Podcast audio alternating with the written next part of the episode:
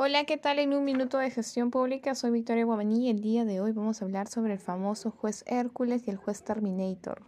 Tal vez un día tú estás en clases, no sé, por allí y un profesor te dice, muy bien, te estás preparando para ser el próximo juez Terminator. Y tú, bueno, puedes asumir, pues, ¿no? Ay, qué bien, me está halagando. bueno, a ver, ¿qué viene a ser un juez Hércules y qué viene a ser un juez Terminator y qué juez quisiera ser en algún futuro, ¿no? Ya muy cercano, muy lejano.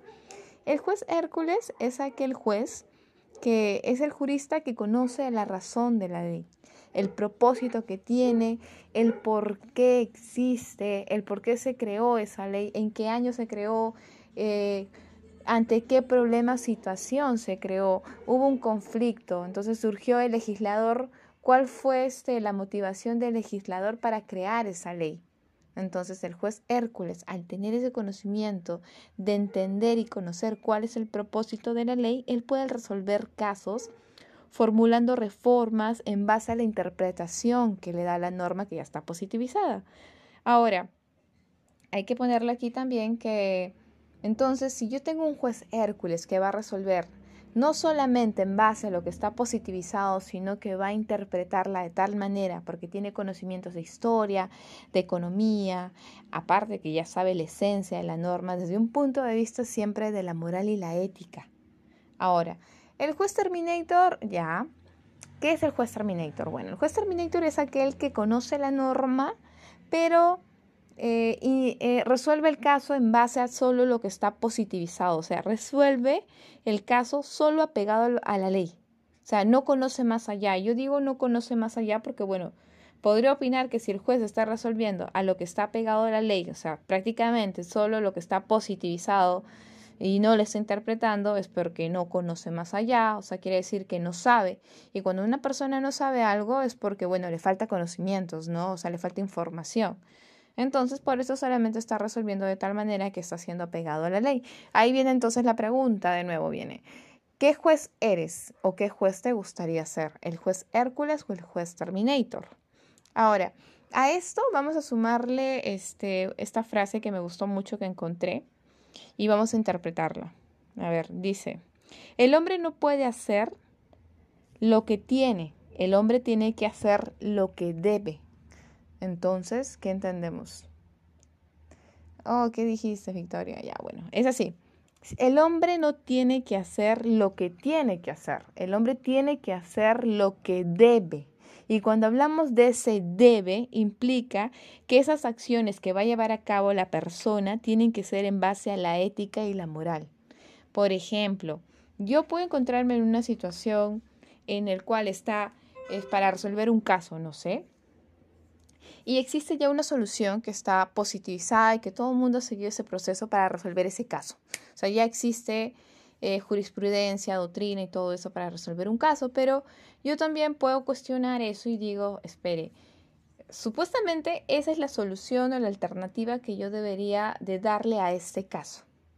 Y porque todo el mundo lo hace, pero yo percibo en base a la moral y ética que está ya plantado o que ya se sobreentiende dentro de esta sociedad que nosotros convivimos, o sea, yo percibo que eso va en contra de mis principios, va en contra de mi moral y mi ética. Entonces, si bien es cierto, esa solución está positivizada de tal manera que esa sería la respuesta para que yo pueda resolver el caso, yo no puedo hacer eso porque eso va en contra de mi moral y mi ética. Entonces yo tengo que hacer lo que debo de hacer y no lo que tengo que hacer. O sea, no lo que ya está positivizado, sino lo que yo voy a defender en base a mi moral y mi ética. Y como yo ya tengo, o soy el juez Hércules, que tengo ese, eh, tengo ese, esa, ese conocimiento de saber cuál es el propósito de la ley, yo voy a resolver interpretando la norma. Y al interpretar la norma, al tener todo este conocimiento o una visión ya prácticamente panorámica de la historia, cuál fue la intención del legislador para emitir esa norma en determinado momento y cuál es el propósito que tiene esa norma en la sociedad actualmente, yo voy a resolver el caso interpretándolo. Ahora, también vamos a poner otro ejemplo que creo que, a ver, por ejemplo, uno cuando está este o es estudiante de, de derecho, ustedes se han dado cuenta que uno ingresa a la facultad aparentemente teniendo este, una visión de qué es lo bueno y qué, qué, perdón, qué es lo malo y qué es lo bueno. Supuestamente, entonces aquí vamos a poner que el mundo es de dos colores, ¿no? Lo blanco y lo negro.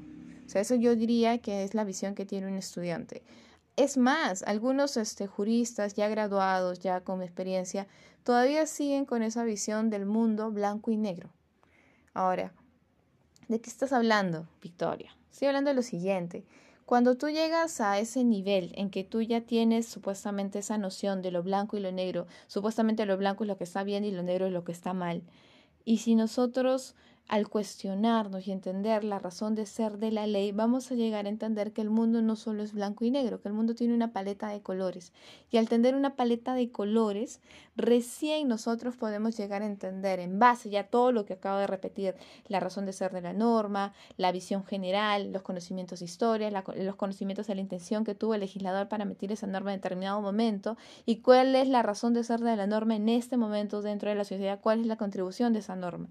Entonces, en base a eso, uno puede, ya después de haberse cuestionado, va a entender, el jurista, el jurista va a entender qué está bien y qué está mal, y que este mundo que era blanco y negro tiene una gama de colores que tal vez no solamente lo negro era supuestamente lo que estaba mal, sino que también existe el blanco los, o otros colores que estén semejados al blanco también están mal. Entonces yo tendría que darle otra respuesta en base a la interpretación que le doy a la norma. O sea, yo ya conozco el propósito de la norma y al conocer el propósito de la norma yo tengo ese poder ilimitado de interpretarla sin salirme. Obviamente no voy a tergiversar una o no voy a realizar una interpretación que esté fuera de los parámetros que están establecidos en la norma, sino que tú interpretas de tal manera este, la norma que está positivizada, pero la interpretas con esa visión general que tienes de todos los conocimientos, del razón y el propósito que tiene esa norma. Eso sería todo. Muchísimas gracias, Victoria Guamaní.